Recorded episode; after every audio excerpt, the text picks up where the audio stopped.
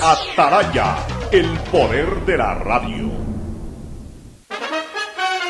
El siguiente es un espacio contratado. Radio Atalaya no se solidariza necesariamente con las opiniones aquí vertidas. El siguiente en Radio Atalaya es un programa de opinión, categoría O, apto para todo público.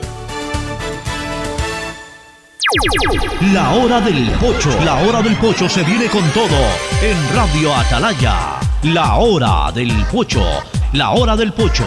Alfonso el Pocho Car y su equipo traen para ustedes la opinión política, la opinión deportiva, más premios, sorpresas, regalos para sus oyentes. La hora del pocho.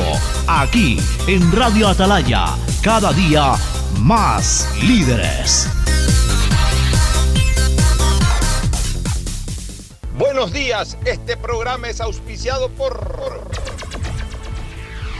Aceites y Lubricantes Gulf, el aceite de mayor tecnología en el mercado. Universidad Católica Santiago de Guayaquil y su plan de educación a distancia, formando siempre líderes. Claro y su nueva promoción, duplica tus gigas en la noche por 7 días. Recibe 4 gigas con el nuevo paquete prepago de 4 dólares. No lo pienses más. 7 días, 4 gigas por 4 dólares. Actívalo en mi Claro app o en Punto Claro. En Mapac y municipio de Guayaquil trabajan por una nueva ciudad y ponen a disposición sus canales de atención donde puedes solicitar atención sobre novedades en los servicios de agua, saneamiento y facturación. 1-800-003-003 o al WhatsApp 098-7472 917 todos los días entre 8 y 30 y 5 de la tarde. Banco Guayaquil, hoy el mejor lugar para trabajar en Ecuador y el tercer mejor lugar para trabajar en Latinoamérica. Banco Guayaquil, primero tú.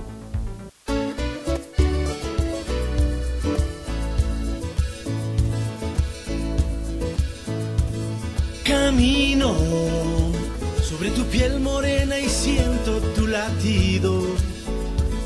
Y miro todo lo bueno que los dos hemos vivido. Te digo, solo hay razones para estar agradecido. Es lo que somos y lo que siempre hemos sido. Amigos, porque ganamos cuando mucho hemos perdido.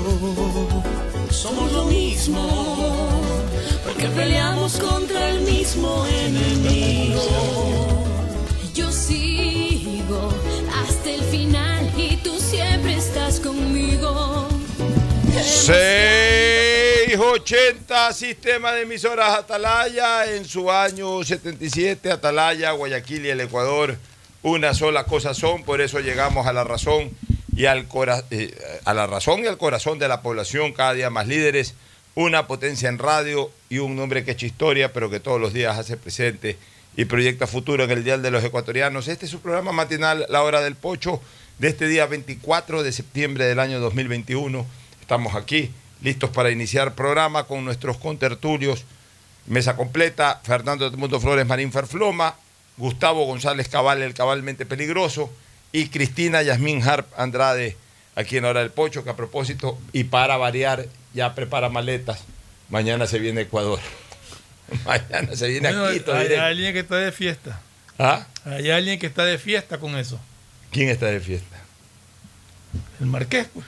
Ah, el Marqués, pero el Marqués ya le envió el, el- el- ya le envió anticipadamente la, la- la- la carga, aunque creo que todavía no ha llegado, ya lo coordinará Cristina después del programa de que llegue esa carga el día de hoy. El Marqués, por supuesto, pues está pendiente que su embajadora de chocolate arribe en cualquier Y- momento y del país. Además, bu- bu- antes que nada, buenos días con todos. Buenos días, Pocho, Cristina, y eh, Gustavo, ¿cómo están? Eh, Al Marqués no le interesa que le envíen aparte. Ya también cuando viene Cristina, así el día anterior haya enviado, tiene que traerle. O sea, tú sabes que el Marqués en eso es No, muy, no, no, no, pero el muy Marqués- estricto. entonces, entonces al Marqués ma- le entregamos mañana. Mañana que- para decirle que lo trajo ella. Para decir que lo trajo ella. En todo caso, ella Pero viene- no, pues Alfonso, porque yo voy a estar, primero que nada, muy buenas tardes, muy buenos días a todos los oyentes de Radio Talaya. Para mí siempre es un honor y un placer poder compartir con todos ustedes, a usted, don Gustavo, a Fernando, a ti, por supuesto, Alfonso. Pero mañana llego a mi querida patria, pero no llego a mi querida ciudad de Guayaquil, sino que le estoy poniendo, le, estoy poniendo los cachos con, con la capital, me voy a Quito. Ah, bueno. Es que le han hecho una invitación ahí para un evento turístico. Así que es bueno que venga y que se relacione por ahí. El saludo de Gustavo González Cabal, el cabalmente peligroso. Gustavo, buenos días.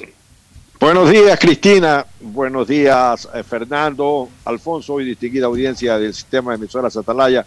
Espero que no sea una eh, invitación de la Liga Deportiva Universitaria, mi querida Cristina. No, no, no.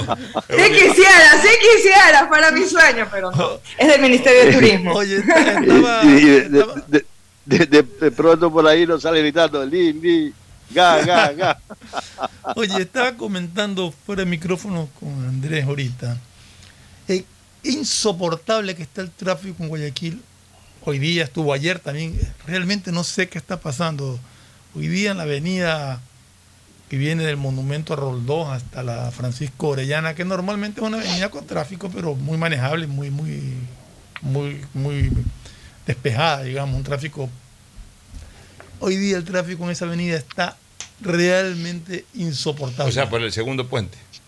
Tú No, te no, viniste no, por, por el primer puente, yo me pero el primer cogiste... puente, pero siempre cojo esa avenida. por- al- algún día me dijo Gustavo, por ahí es más rápido, realmente es más rápido. La terminal terrestre. La Benjamín Yo vengo Rosales, por el puente de, por el puente Avenida viejo, el puente de toda la vida. cojo la Benjamín, Terre, la Benjamín, Benjamín Rosales, Rosales, hasta el- el semáforo y viro a la izquierda y cojo la avenida de... Claro, o sea, la Benjamín Rosales, para que la gente se ubique bien, es la avenida que, que va marginando el río Guayas, eh, eh, digamos, por la cabecera norte del aeropuerto. Que va y el terminal terrestre, terrestre, que exacto. termina, que termina más o menos por el terminal terrestre. Y uno coge para Sauces, coge para la Avenida de las Américas el puente o, o coge directamente. No, para Sauces o la Avenida de las Américas, porque para coger a la Avenida de las Américas hay que, hay que Hay meterse que, la hay que cruzar la oreja No, ahí sigue recto hasta el primer semáforo y viras a la izquierda y te vienes por esa avenida que está el monumento a Roldós. que Claro, es- el nombre por eso, pero eso es como que vas a Sauces ya precisamente. Y, y- y esa avenida es la que, a la que me refiero. Estaba el tráfico hoy día realmente cargado, insoportable. Ayer también en la Avenida de las Américas estaba un tráfico sumamente pesado. O sea, no sé. Bueno, hay varias eh, reflexiones sobre el tema. En primer lugar, es una señal clara de que ya en Guayaquil se vive con absoluta normalidad. Ahora sí ya está saliendo todo el mundo. Eh, la gente ha recuperado su ritmo eh, dinámico, motorizado, peatonal, como sea, pero ya la gente está en las calles nuevamente ya sin ningún tipo de restricción, punto uno. Y punto dos, lo que yo siempre he dicho, Guayaquil es una ciudad eh, absolutamente incalculable en cuanto a su dinámica automotriz. O sea, tú no puedes, no, no hay, no hay manera de decir, ¿sabes qué? A tal hora se concentra más tránsito eh, o, o tal día concentra más tránsito, porque puede ser que, que lo veas pesado un lunes en la mañana y al siguiente lunes a la misma hora lo veas En fluido. el mismo sitio, exactamente. O sea, no, no, eh, eh, es muy difícil eh, explicar cómo, cómo, cómo se produce eso, que para mí es un fenómeno. Porque normalmente las ciudades siempre tienen una costumbre en cuanto a su movilidad automotriz. ¿Cuál es la costumbre? Siempre entre 4 y 6 es más pesado, siempre los lunes es más pesado que los martes, pero acá puede ser que un viernes que de repente está totalmente relajado, eh, al siguiente viernes esté peor que un lunes. Eso lo hemos dicho y lo hemos comentado varias veces. Lo que sí suele ocurrir, lo que sí suele ocurrir, salvo en puntos específicos, es que cuando tú ves concentrado mucho tránsito en un lado, lo está en toda la ciudad. Es muy difícil, por eso es que casi que las, las vías de escape no existen en Guayaquil para, para obviar el- la pesadez del tránsito. Porque tú dices, no, eh, está pesado por aquí, me voy por allá, te vas por allá también lo vas a encontrar pesado. Me sorprende lo que me estás diciendo hoy porque, por ejemplo, a nivel de eh, la continuidad de la Pedro Menéndez Gilbert, así mismo viniendo por el puente de la Unidad Nacional, en la continuidad por la Pedro Menéndez Gilbert, la avenida, la avenida Plaza Dañín, sector La Tarazana, etcétera, estuvo relativamente fluido hoy. Ayer estuvo pesado. Ayer, ayer estuvo seguramente más pesado, pero hoy día estuvo fluido. Me, me extraña que haya estado pesado por otro lado, porque eso sí yo lo he observado, que cuando está pesado en un lado, está pesado casi siempre eh, en, en- en toda la ciudad, por lo menos en los sectores eh, más movidos de la ciudad. Pero bueno, o sea, así suele también ocurrir de repente. Pesado en relación a otros días. Me imagino que, bueno, son fenómenos que pasan en la. O a veces se produce un accidente, o No, a no, veces... ya, mi idea es saber si había accidente o algo, ¿no? Yo creo que era cuestión de. También hay una cosa Volumen de típica en nuestra ciudad. Se daña un carro, se pone a un costado y todo el mundo anda viendo quién se le dañó Ah, el sí. carro. Y entonces todo el mundo Sí, pasan disminuye un- casi a cero la, Casi paran para ver qué es lo que está para ver pasando. qué, es lo que está pasando. Entonces es una cosa terrible. ¿no? es que es la gran verdad. O sea, ese es el Guayaquil. Sí, claro. en el que vivimos. bueno, ahora sí, entremos de lleno a, a materia económica y política. Eh, lo que ocurrió el día de ayer. El día de ayer el presidente de la República, Guillermo Lazo Mendoza, presentó el llamado proyecto Megaley, que debe estar siendo O sea, entregado lo en este informó a la nación. digamos. presentó a la nación el, el- el proyecto, ¿no? que debe estar siendo presentado formalmente hoy en la Asamblea, no sé si a esta hora o más tardecito, pero en cualquier momento llevan eso a la Asamblea. Eh, en, en razón de esto, el presidente lo explicó, lo desmenuzó, no, no, lo desmenuzó, pero lo, lo- lo explicó en grandes, en grandes eh, parámetros eh, a qué se refiere ese proyecto en las diferentes áreas, cuáles son los pilares de ese proyecto, etcétera. Eh, que era algo que nosotros veníamos reclamando. Nosotros veníamos señalando de que el gobierno debería de tener una estrategia para impulsar la consulta popular, si es que, si es que la Asamblea definitivamente le pone cortapisas, que es evidenciar a la Asamblea en esa posición. Pero asimismo también veníamos diciendo, y mantenemos lo dicho, de que el gobierno necesita mucha más vocería de la que actualmente tiene, que es prácticamente única. La vocería del presidente, que es la más importante, que es trascendentalmente importante, pero que en el marco de un debate político no puede ser la única, porque no puede ser solamente que una persona hable con la fuerza con la que habla el presidente de la República. No quiero decir con esto que algún ministro lo entrevisten y no hable del tema, posiblemente hable, pero el gobierno necesita de, personas, de, personas incluso dentro de su corriente natural. Por ejemplo, los asambleístas del gobierno deberían ya comenzar a hablar más de este tipo de cosas, de defender más las posturas de gobierno, de participar más en entrevistas, eh, los propios ministros eh, y vocerías políticas que en algún momento se vayan uniendo. ¿Por qué? Porque eh, si bien es cierto que es importante evidenciar a la Asamblea en caso de que no le den paso a este tipo de cosas, también es, bueno entusiasmar a la ciudadanía eh, planteándoles que es un proyecto de ley que va a ser beneficioso para ellos, o sea, para los ciudadanos. Porque de esa manera entonces el ciudadano también se empodera del proyecto y lo defiende ante la Asamblea, critica si es que la Asamblea en un momento determinado le pone cortapisas. Y por último, si pasa a ser convocado el ciudadano para pronunciarse en consulta popular, toma como propio esa campaña. Entonces, por eso es importante no solamente ir y presentar un proyecto, sino ventilárselo a la gente. Lo hizo muy bien ayer el presidente de la República. Pero eso es solamente el principio, pues es el puntapié inicial de lo que debe de ser una campaña de promoción eh, política de ese proyecto, Fernando. No, yo creo que la presentación que hizo el presidente de la República fue muy buena. Su manera de enfocar las cosas, su manera de planteárselas a la nación, indicándoles cuáles son los parámetros en los que va a trabajar y indicando también cuáles son las aspiraciones que tiene para conseguir eh, logros en base a estos este, este proyecto. Eh, creo que en cuanto a lo de los voceros, estoy de acuerdo que tiene que haber más voceros, pero también creo que tiene que haber una comunicación uniforme. No puede salir un vocero a decir una cosa y otro vocero a decir otra cosa como ya ha ocurrido, porque se presta confusión. Ayer el presidente aclaró que no es que se van a crear más impuestos, sino que se van a eliminar ciertas deducciones o se van a reducir ciertas deducciones, que es como yo te había conversado que Así no es. el tema. Ayer ya lo aclaró, ya lo dijo. Ya lo aclaró, pero aún, aún así eh, son temas que igual hay que, que debatirlos, hay que claro, hay que convencer a la gente y hay que explicarle a la cuán, gente cuán importante cuán- puede cuánto ser afecta y, o no. y- y cuán beneficioso puede ser. Ahora, se viene un problema político, Gustavo, y luego Cristina. Se viene un problema político que es muy interesante. Primero vamos a hacer el enfoque político y luego vamos a hacer ya el enfoque de contenido del proyecto. ¿Cuál es el, problema político que yo veo? Que desde el mismo día de ayer de noche eh, comenzó a liderar la oposición al proyecto el, el líder máximo del Partido Social Cristiano, el abogado Jaime Nebot Sade, a quien nadie le puede discutir su importancia dentro del rol político ecuatoriano.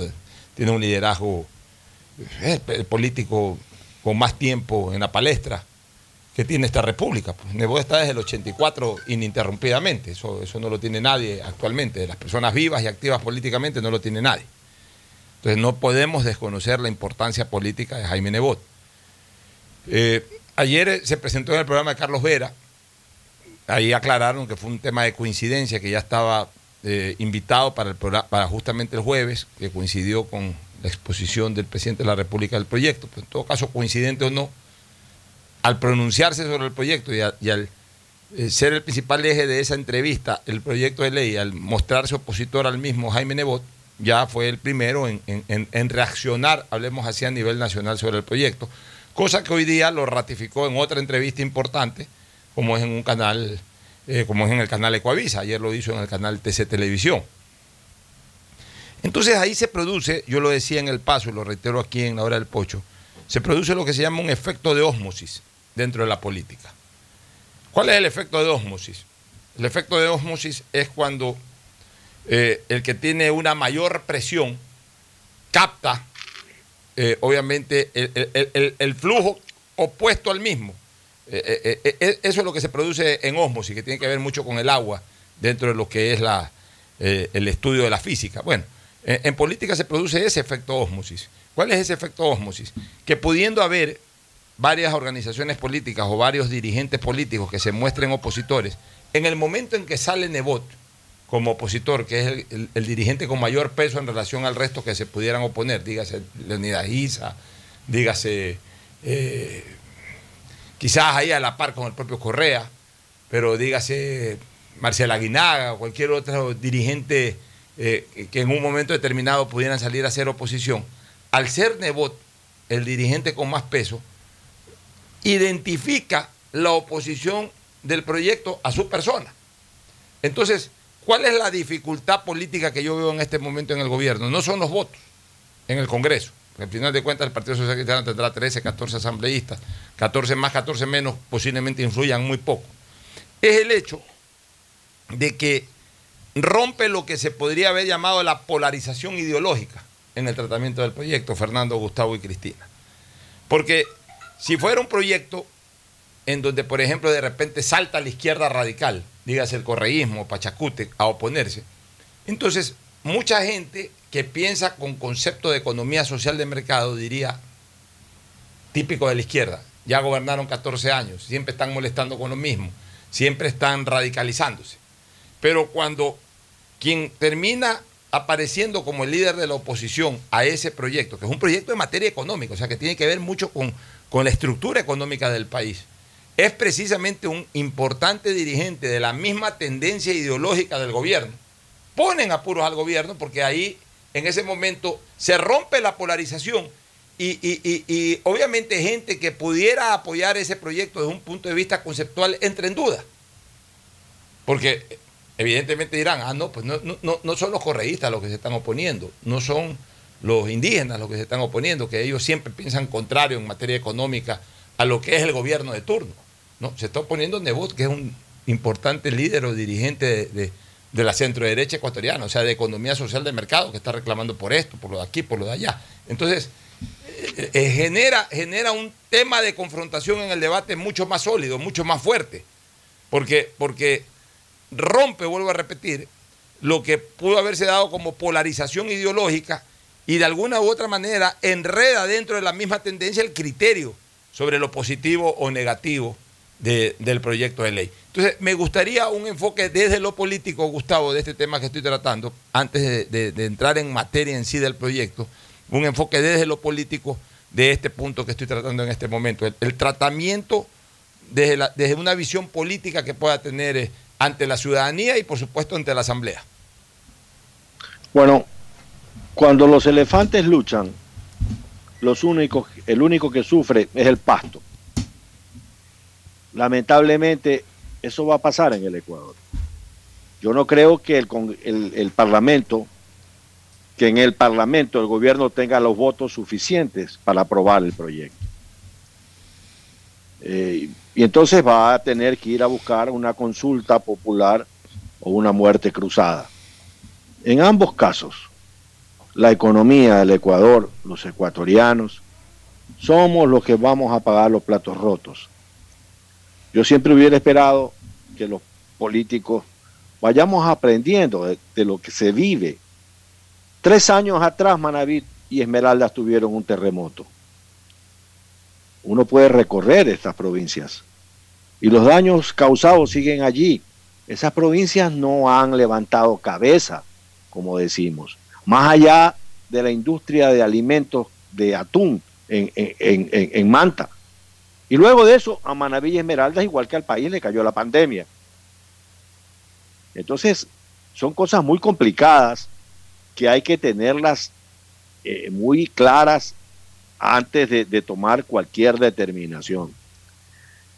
Eh, ojalá que se pudieran poner de acuerdo en una plataforma mínima, en una plataforma mínima que ayude al país a salir adelante y que esa plataforma sea aprobada y, y que pueda ser llevada adelante.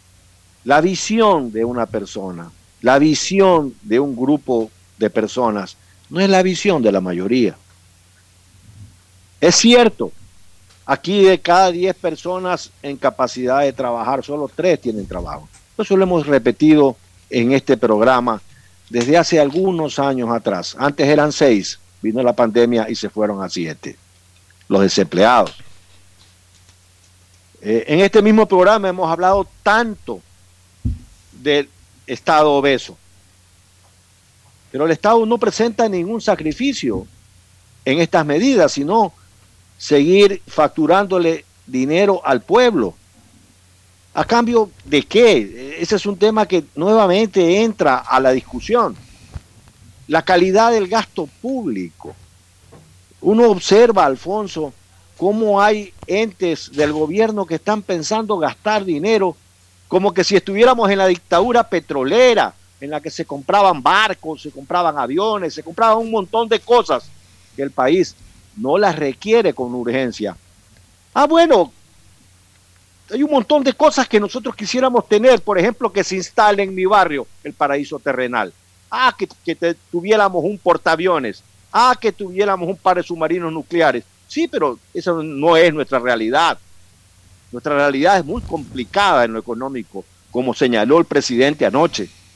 Y en ese tenor, la calidad del gasto público tiene que ser muy bien determinada. Mira, este país ha tenido pandemias. Tuvo la de tuberculosis, tuvo la de eh, fiebre amarilla, tuvo la de poliomielitis. Y, claro, y todos tenemos en nuestra, nuestro hombro izquierdo las huellas de la triple que nos ponían de, de chicos. Allí pasaban dos cosas, nadie estaba preguntando qué, clase de vacuna me están poniendo. Los padres nos llevaban y nos vacunaban y abríamos la boca y venían las gotitas contra la poliomielitis. Pero yo no recuerdo que se hizo ningún cobro, ni que los gobiernos dijeron esas vacunas tienen que ser facturadas. Eso es parte del deber del Estado. El Estado ecuatoriano tiene una enorme cantidad de impuestos que nos cobran y, y luego viene el impuesto al patrimonio. Yo me imagino al sector agrícola, a estos, por ejemplo, eh, eh, bananeros. ¿Sabes cuánto cuesta una caja de banano? Vale 3 dólares. No, esa gente tiene mucho dinero en patrimonio, pero están totalmente ilíquidos. Cuando veo al sector camaronero luchando como lucha todos los días contra una serie de medidas, eh, eh, inclusive que no son arancelarias, para consolidar mercados y dar trabajo. Y ahora van a tener que pagar un impuesto al patrimonio. Y, así sucesivamente, un montón de cosas escuchaba en el paso al CIDE Montilla. Eh, yo creo, Alfonso, que, hay que meditar muy bien lo- los temas, eh, el, los el proyecto presentado por el presidente. En el caso del, del, del nuevo pacto laboral, es sumamente necesario, es vertical, es una cosa que el país necesita. Nosotros no podemos tener un pacto laboral que no sea más o menos parecido al que tienen nuestros vecinos, nuestros competidores naturales. ¿Por qué la gente se va a Estados Unidos, a España? ¿Acaso en España hay un código de trabajo como el ecuatoriano? ¿Acaso en Estados Unidos hay un código de trabajo como el ecuatoriano? Y queremos que venga la inversión extranjera, que no se vaya al Perú, que no se vaya a Colombia. Pues entonces tenemos que armonizar. Tenemos que armonizar las medidas de un pacto laboral moderno, de un pacto laboral que esté de acuerdo a las necesidades que el país tiene en estos momentos para esos siete desempleados que de una u otra manera, un trabajo parcial, lo que sea, pero un trabajo decente. Y en esa línea hay que empujar el- el tema. Pero yo veo, te repito, que la situación va a ser muy compleja en lo político, va a ser muy compleja y finalmente quiero repetir lo que dije al principio. En una lucha de elefantes el que sufre es el pasto. Así es. ¿Algún criterio al respecto, Cristina? Sí, bueno, eh, después de haber escuchado al Cidito en el programa anterior, haberlo escuchado a, Gustavo, a don Gustavo, a Fernando y a ti, pues lo que yo, y bueno, después de haber escuchado también al presidente lo que tuvo que decir, de una forma u otra yo creo que se vienen tiempos duros para los ecuatorianos y lamentablemente yo sí creo que es necesario. Yo sé que la mayoría de los ecuatorianos están sufriendo económicamente, eh, especialmente en las provincias de Esmeraldas, Manabí, porque no solamente que tuvieron un terremoto, sino que también tuvieron una pandemia. Guayaquil en sí está tratando de volver a nacer después de, un año nefasto que, que se vivió el año pasado. Pero también es verdad que necesitamos apretarnos los cinturones, porque donde no lo hacemos ahorita, las consecuencias van a ser peores. Y lamentablemente a veces hay que sacrificar al principio para poder ver las mejoras más adelante.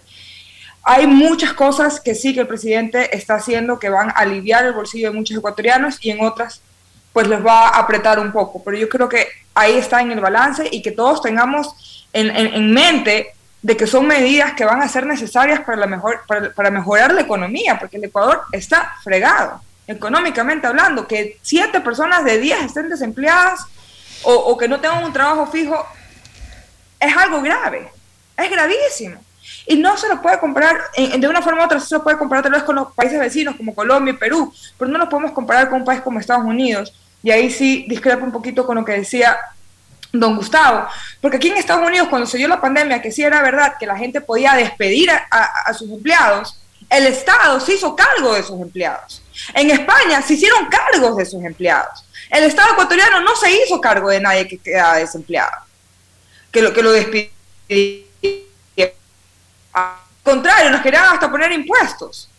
Entonces, de una forma u otra, no nos podemos comparar con potencias que los estados están, eh, que están bien robustos y que van a poder, de una forma u otra, afrontar diferentes crisis que se, pueda, que se nos pueda venir. El Ecuador está, económicamente hablando, desde el Estado hasta el ciudadano, está muy débil. Y lamentablemente yo creo que hoy es el momento de todos poner el hombro, no solamente para la vacuna, sino para sacar la economía adelante. Y sí, hay que hacer sacrificios, pero sacrificios que tal vez sean, sean necesarios para en el eh, eh, futuro cercano poder cosechar frutos para todos en general. Bueno, muy bien, nos vamos a, a ver, que- tú querías decir algo más para irnos a una primera hay algo pausa. que me llama la, la atención y es que antes de que el proyecto sea presentado, ya me opongo. Opones a algo que no has revisado, que no has estudiado. O sea, yo no entiendo esa oposición permanente en este país. Y lo dije el otro día en el programa. Que aquí es la cultura de oponernos. Hay que oponernos. ¿Oponernos por qué? Recíbelo. Objetalo por tal y tal y tal motivo. Y devuélvelo si es que crees que es conveniente no aprobarlo. Pero me parece que, que el decir eh, de todo el sector de la oposición, no solamente por lo que ha dicho el abogado Nebot, sino por lo que ha dicho ya Pachacuti, por lo que ha dicho uno, y todos nos oponemos. Todavía no lo reciben, pero se oponen. Ese, ese es el gran problema del Ecuador. Se oponen por qué. Fran, es que ahí está justamente el gran problema del Ecuador, Pero, es más allá de que se oponen de todo, es que siempre vamos con poli- politiquerías, siempre vamos como, y, y lo voy a, y lo voy a decir, el abogado Nebot, y no es que tenga nada en contra de él, él tiene punto cruzado con, con Guillermo Lazo. Entonces, obviamente, eso no, no es sorpresa, yo creo que para ningún ecuatoriano, de que se está oponiendo. Pero Y, as- y así muchos. Aquí lo que me preocupa también es que, bueno, el presidente ha mandado, el, ha enviado el, o envía el proyecto de ley hoy día con carácter económico urgente. Por lo tanto, si en 30 días no es tratado y no es observado, pues entra en, en- por, entra por entra en vigencia, pero, pero se lo van a devolver, lo cual obligaría al presidente a hacer una consulta popular. Eh, y en esa consulta popular ya sabemos de antemano que va a haber una oposición feroz a las preguntas de la consulta. Entonces creo que el presidente tiene que armar una estrategia de comunicación Es lo que vengo muy diciendo. clara, muy profunda, para que el ciudadano entienda hasta dónde lo puede afectar o no una medida de esta. Y si te afecta hoy día en un porcentaje, tener claro que en dos, tres o cuatro años, hasta tres años, hasta que termine el periodo del presidente, esa afectación mínima de hoy día va a repercutir en una ganancia mucho más fuerte que lo que te afecta ahora. Presidente tiene que ser muy claro y el equipo de comunicación tiene que comunicar muy claramente a la población exactamente el alcance de, estos, medidas. Es lo que digo, si no enamora al gobierno, a la ciudadanía para que defienda estas reformas o este proyecto de ley, la va a tener dura porque va a tener un frente político opositor muy sólido. Vamos a ir a una pausa, pero antes señalar que la gerenta o la gerente general de MAPAC, Empresa Pública Ingeniera Marta Horta, recibió en la mañana de hoy por parte del doctor Carlos Salvador, director municipal de salud, una placa de reconocimiento por su colaboración, entrega, predisposición y compromiso con la ciudad y sus habitantes en la vacunación contra el COVID-19, acciones desarrolladas en los siete centros municipales en este 2021. Aporte que significó que más guayaquileños accedan a la inoculación en el menor tiempo posible. La EMAPAC y el municipio de Guayaquil, la nueva ciudad. Nos vamos a una pausa, retornamos sobre la viabilidad, perdón, la vialidad eh, constitucional del proyecto y luego ya el enfoque, el análisis en sí de, por lo menos de los pilares de este proyecto eh, de megaley que se va a presentar. Pausa y volvemos. El siguiente es un espacio publicitario apto para todo público. Oye, papi, ¿cómo era esta casa cuando eras niño? Uf, era muy diferente. Por ejemplo, este baño no existía. Antes teníamos letrinas y no pasaba agua por una tubería como esta. ¡Wow! EMAPAC y la Alcaldía de Guayaquil están cambiando la vida de los guayaquileños por medio de la construcción del Sistema Integral de Tratamiento de Aguas Residuales. El Plan de Universalización del Alcantarillado Sanitario incorpora conexión intradomiciliaria y plantas de tratamiento, haciendo todo por un ambiente más sano y saludable. Alcaldía de Guayaquil y EMAPAC. Juntos por una nueva ciudad. ¿Un iPhone nuevo? Claro que yes. ¿Más gigas en tu plan? Claro que yes. Solo en Claro aprovecha y lleva tu nuevo iPhone 12 o 12 mini con descuento que viene con 30 gigas gratis para tu plan. Cómpralos en los centros de atención a clientes o en claro.com.es. Con Claro, tú puedes más. Revisa más información, condiciones y vigencia de la promoción en claro.com.es. Detrás de cada profesional hay una gran historia. Aprende, experimenta y crea la tuya. Estudia a distancia en la Universidad Católica Santiago de Guayaquil. Contamos con las carreras de marketing, administración de empresa, emprendimiento e innovación social, turismo, contabilidad y auditoría, trabajo social y derecho. Sistema de educación a distancia de la Universidad Católica Santiago de Guayaquil, formando líderes siempre. Guayaquil crece y su nuevo polo de desarrollo está en la zona del futuro aeropuerto.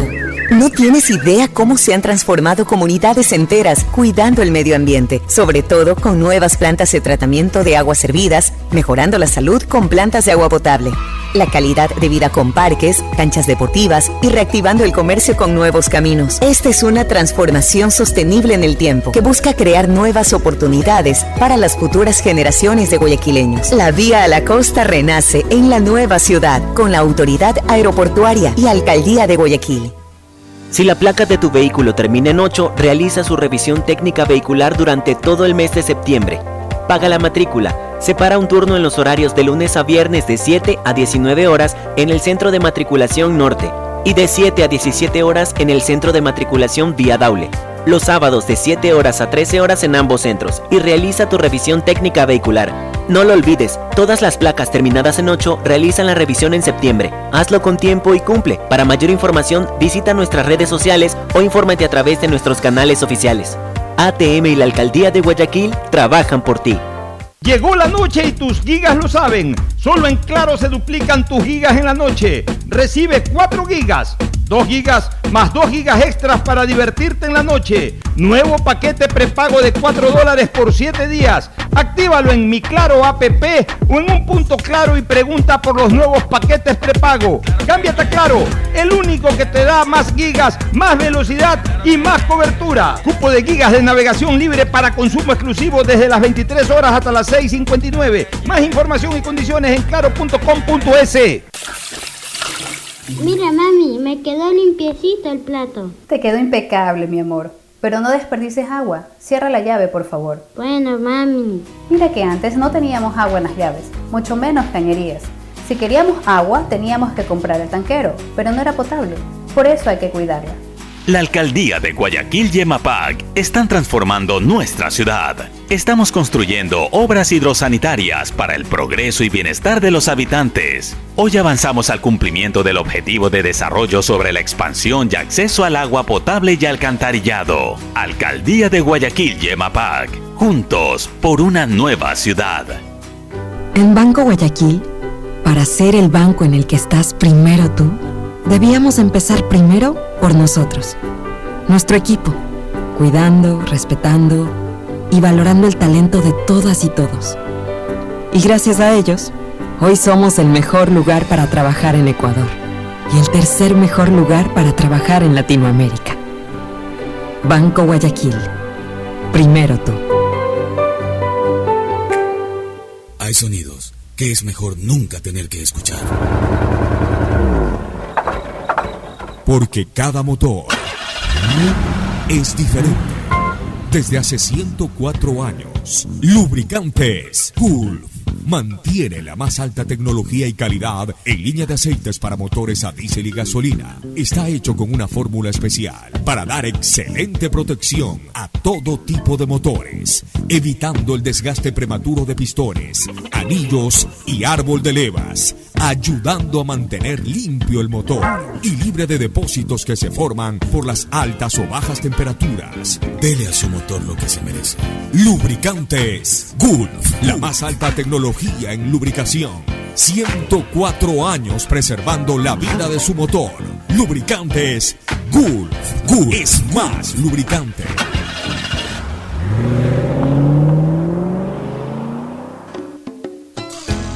Fin del espacio publicitario. Usted está escuchando un programa de opinión, categoría O, apto para todo público. Perfecto. Entremos ahora a analizar la, viali- la eh, si es viable, la viabilidad del, del proyecto este de ley. Pero antes, déjame recordar que el día de hoy se procedió a la suscripción, el día de hoy, precisamente viernes, de dos convenios de cooperación interinstitucional entre la empresa municipal de agua potable y alcantarillado de Guayaquil, representada por la ingeniera Marta Horta, de la EMAPAC, empresa pública, y la empresa pública de agua EPA, empresa pública representada por el ingeniero Johnny McLeaf. Convenio de cooperación interinstitucional entre la empresa pública de agua eh, EPA, EP y la empresa municipal de agua potable y alcantarillado de Guayaquil, EP, empresa pública de MAPAC, para instalar una estación remota para el monitoreo en línea de la calidad del agua del río Daule, Red Saica, correspondiente al componente 1 del Plan de Conservación de la Cuenca del río Daule.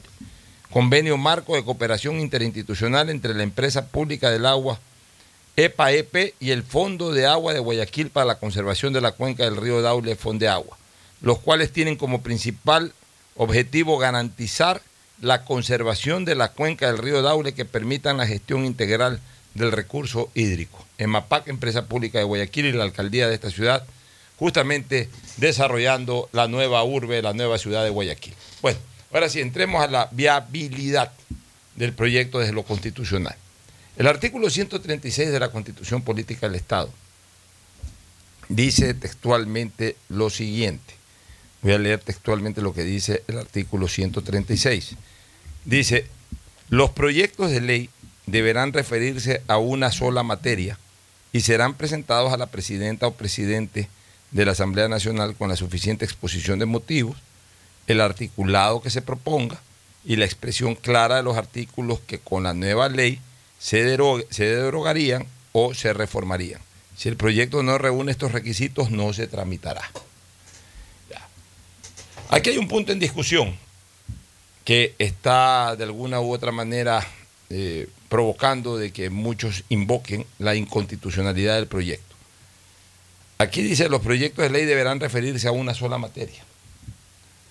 Pero yo presento en el debate este concepto. Analicemos lo que es una sola materia. ¿Qué es una sola materia? ¿A qué llamamos una sola materia? Porque bien podría interpretarse que es un proyecto de materia económica y por eso entra como económico urgente. Eh, Puede ser un proyecto de materia económica, puede ser un proyecto de, de- de salud, que solamente trataría temas de salud, o un proyecto de seguridad, que solamente trataría problemas de seguridad. Sí, Aquí son diferentes tópicos, pero relacionados con... con Pero, pero con una sola materia, la materia económica. O sea, cuando se habla de una sola materia, no se está hablando, o, o- no necesariamente la Constitución señala o establece, de que no puedes reformar varios cuerpos legales, incluso de varias áreas, en tanto en cuanto eh, esas áreas tengan relación con la materia económica. O sea, es la materia. La materia es la generalidad. O sea, si mañana hay una reforma al Código de la Salud, por poner un ejemplo, bueno, eh, no es el caso porque ahí eh, eh, digamos que esto, no porque estamos hablando de proyecto de ley, no Claro. necesariamente económico urgente. Mañana hay un, un tema, una reforma, un proyecto de ley que reforme temas de la salud. Y por ejemplo, trataría un tema vinculado con el aborto, con el tema del aborto. Provocaría una reforma en el Código de la Salud y también provocaría una reforma en el Código Orgánico Integral Penal. Porque al final de cuentas, aunque sean de diferentes marcos legales, Pero- eh, están correlacionados. O para ser, Entonces, más, para ser más claro, una- un, un proyecto de ley que tenga que ver con salud, puede tocar el tema del aborto, pero puede también el tocar el tema de, de equipamiento de hospitales. Está haciendo de salud mismo. O- o- a- así es, o sea, eh, lo importante es la materia. En este caso la materia es la materia económica. Dentro de esa materia económica, para fortalecer una política de Estado sobre materia económica, el presidente de la República necesita en un proyecto revisar la parte correspondiente a- a- al, al código laboral, necesita revisar cosas relacionadas con, con el código Tributario. tributario, necesita revisar otros códigos que tienen que ver con el enfoque económico, con la materia económica con la cual el presidente de la República está en este momento eh, eh, impulsando este proyecto. Entonces, no incumple lo que dice la Constitución. Me da la impresión de que quienes están manejando esa, inter- esa interpretación están muy exquisitos y confunden materia con áreas. Ah, no, no tiene por qué venir nada de lo laboral porque es económico. Es que eh, lo laboral tiene que ver, está vinculado directamente con la materia económica. O sea, lo laboral genera recursos. Recursos para el país y recursos también para la ciudadanía. Por tanto, la parte laboral del país, las reformas a las normas laborales, tienen un vínculo directo con la materia económica del país. Por tanto, sí forman parte de la materia económica. El tributario forma parte de la, eh, materia económica del país. Entonces, a mi criterio, yo creo que el proyecto presentado de la manera como eh, se lo va a entregar el día de hoy, sí cumple con el requisito constitucional, sí cumple con lo estipulado en el artículo 136 de la Constitución Política del Estado. Y por último, por último, yo considero pues que, que los, los- los legisladores, ante un proyecto tan importante y bajo una discutible interpretación, porque tampoco es de que definitivamente el gobierno está fuera de la conceptualización constitucional, es cuestión de interpretarla. Demos el beneficio de la duda a favor del proyecto, en el sentido de que el proyecto se trate y bueno, ya dentro del tratamiento del proyecto, las diferentes visiones políticas lo perfeccionen a su criterio. Es decir, estarán de acuerdo con algunas cosas, modifiquen, eh, aprueben, reformen o incluso no den paso a lo que consideren de que, que no es eh, positivo para, para el desarrollo económico del país. Pero por lo menos trátenlo. Es que eso es lo No, no, lógico, no entren, a- no, no le saquen tarjeta roja antes del pitazo inicial. Es que eso es lo lógico, eso es lo que decía yo en mi intervención anterior. O sea, por lo menos, mira de qué se trata, ¿no? Encuéntrale los peros, hazle las observaciones Y ojalá esas observaciones no sean un no rotundo, sino, mira, en lugar de poner esto acá, ponlo así, o, o hagan esto así, o ajusten esto acá. Pero miremos hacia el futuro del país, miremos al país como lo principal, como lo primordial. No miremos de un enfoque político y que hay que decir que no porque decir que no. Yo creo que ya tenemos que empezar a, a pensar en el país y a poner el hombro para el país. El Ecuador nos necesita a todos, que todos arrimemos el hombro. Estamos en una crisis demasiado, demasiado fuerte para seguir en peleas internas de, de esta naturaleza. Reciban el proyecto, analícenlo, rechacen, observen lo que tengan que, que observar o rechazar y envíenlo de regreso al Ejecutivo para que haga las correcciones del caso o tome las medidas que crea conveniente. ¿Qué plantea el, gobierno en régimen laboral? Dice, se creará un régimen alternativo y voluntario de oportunidades. Es importante eh, observar estas dos palabras, alternativo y voluntario. Alternativo quiere decir que es una opción alterna al régimen laboral actual y voluntario si alguien se quiere someter o no. Es decir, siempre habrá la prioridad de la voluntad, ya, de oportunidades laborales, que le permitirá acceder a nuevas modalidades de empleo acorde con los tiempos que vivimos, donde la tecnología permite el teletrabajo o las horas laborales pueden repartirse de maneras diferentes. Si un empleador quiere pasar un empleado actual al nuevo código, será penalizado. Es decir, se cierra totalmente con ese criterio la puerta a, a, nuevas normas que puedan influenciar sobre los derechos adquiridos por los trabajadores que en este momento, que son ese 30%, gozan de una relación de dependencia formal. El nuevo el empleador no puede, aprobándose, digamos que se apruebe este proyecto de ley, no puede cambiar el estatus laboral del trabajador, no lo puede cambiar a las nuevas normas, sino que tiene que permanecer en las viejas normas. Por tanto, el empleado que tiene en este momento relación de dependencia, tiene trabajo pleno o, trabajo formal, no tiene por qué preocuparse porque él va a seguir siendo eh, eh, eh, regido por las normas que en este momento están absolutamente vigentes en el Código Laboral, la estabilidad y todo eso. Esto es para los que no tienen trabajo. Y, y al que no tiene trabajo, ¿qué le importa cómo eh, accede a trabajar? Lo importante es que trabaje. Pues si ahorita no tiene trabajo, ahorita no, no hay norma que lo regule, pues No no, le tiene trabajo, no tiene ningún ingreso. Pero A, a él, ¿qué le importa?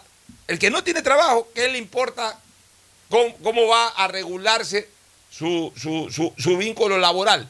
Si en este momento lo que necesita es el trabajo. Así es. ¿Tú qué opinas, Gustavo? Sí, totalmente de acuerdo. Cuando yo hablaba de los régimen, regímenes laborales de Estados Unidos, de España, de la Unión Europea, me refería a que nosotros migramos para allá. Migramos a trabajar en esos regímenes laborales. No. Entonces tenemos que tener condiciones parecidas para que la gente no migre, sino que tenga trabajo. E- e- El trabajo, decía el Papa Juan Pablo II, que un hombre sin trabajo es un hombre herido en su dignidad. Entonces la sociedad ecuatoriana es una sociedad herida en su dignidad. Yo creo que el, presupuesto presentado por el presidente tiene cosas muy buenas que hay que rescatar. El tema es que son más de mil artículos. En 30 días implica que debe aprobar el Congreso o la Asamblea casi 3 puntos algo artículos por hora. Tú has sido legislador, Alfonso. Tú sabes lo complicado que es, sobre todo cuando hay legisladores que no son precisamente eh, los adecuados en, materia legislativa, que no entienden, a veces no saben ni hablar. Eh, entonces, allí hay un problema que espero que se solucione.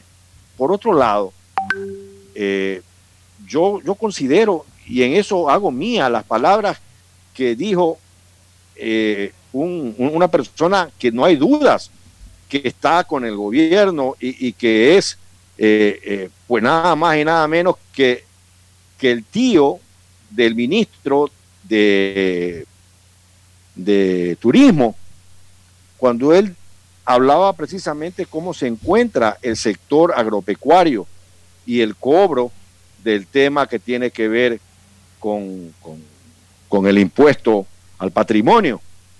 eh, este hizo un, un tuit muy bueno que quiero leerlo porque vale la pena.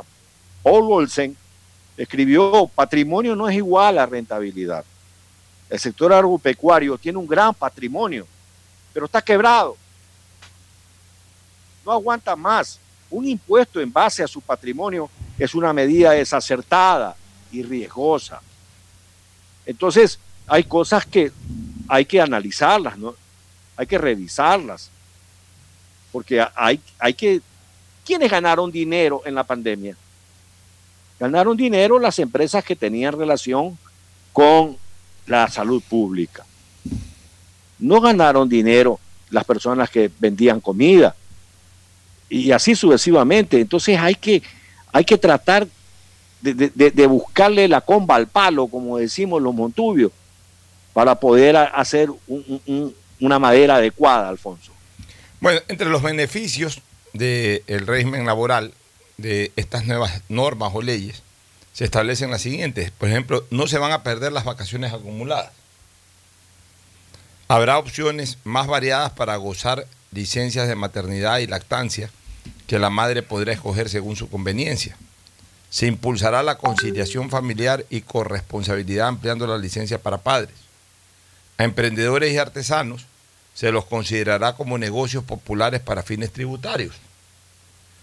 No habrá límites a las utilidades de los empleados. No se tocarán las utilidades. No se tocarán las jubilaciones.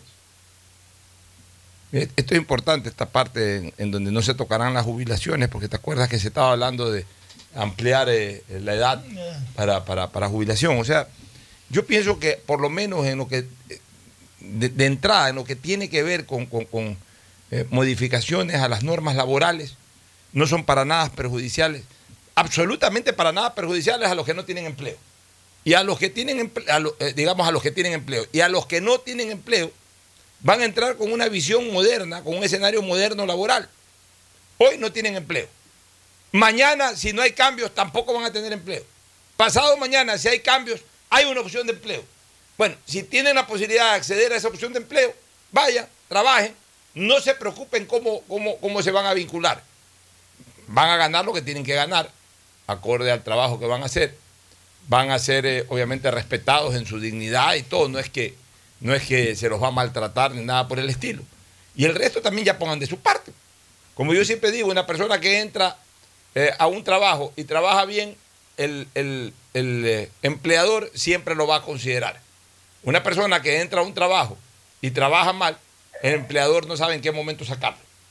Es cuestión de también cómo se entrega a su trabajo. Ya es hora también en este país. Y, y- y- yo digo las cosas como las pienso, no ando con, con- con, eh, miramientos políticos, ni cálculos políticos. Yo digo las cosas como las siento. Ya es hora en este país de que nos pongamos a trabajar bien.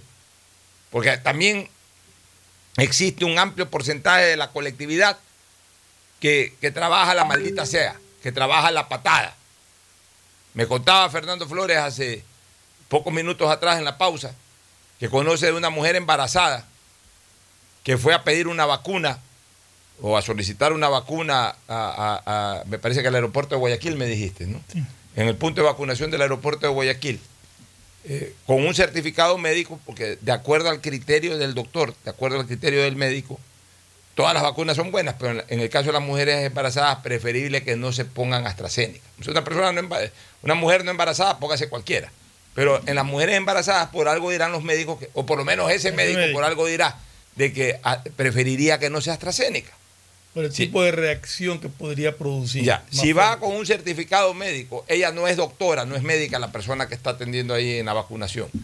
Pero si va con un certificado médico, ¿por qué tiene que ponerse a discutir el certificado médico y además a negar esa opción? Y a decirle, no, si hay otras opciones, pues te vacunas con AstraZeneca, si no, no te vacunas.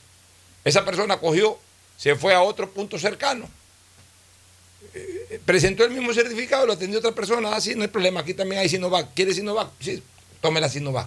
O sea, ¿por qué la otra persona se puso a obstaculizar? ¿Por qué hay gente en este bendito país, gente con mentalidad de miércoles? Gente con un cerebro del porte del grano una mostaza. Que en todo anda viendo reparo y en todo anda viendo cómo pone el obstáculo a quien, entre comillas, tiene que servir. O sea, ese tipo de gente, bueno, si hoy está sin trabajo y mañana tiene la posibilidad con nuevas normas de trabajar, que vaya a trabajar porque vaya a trabajar con mentalidad positiva para mantener su trabajo. El problema es que aquí hay mucha gente que entra a trabajar, ponen, su- ponen lo mejor de sí los primeros tres meses y una vez que ya están consolidados como empleados, mandan a la maldita sea el trabajo y no ayudan en nada a la empresa.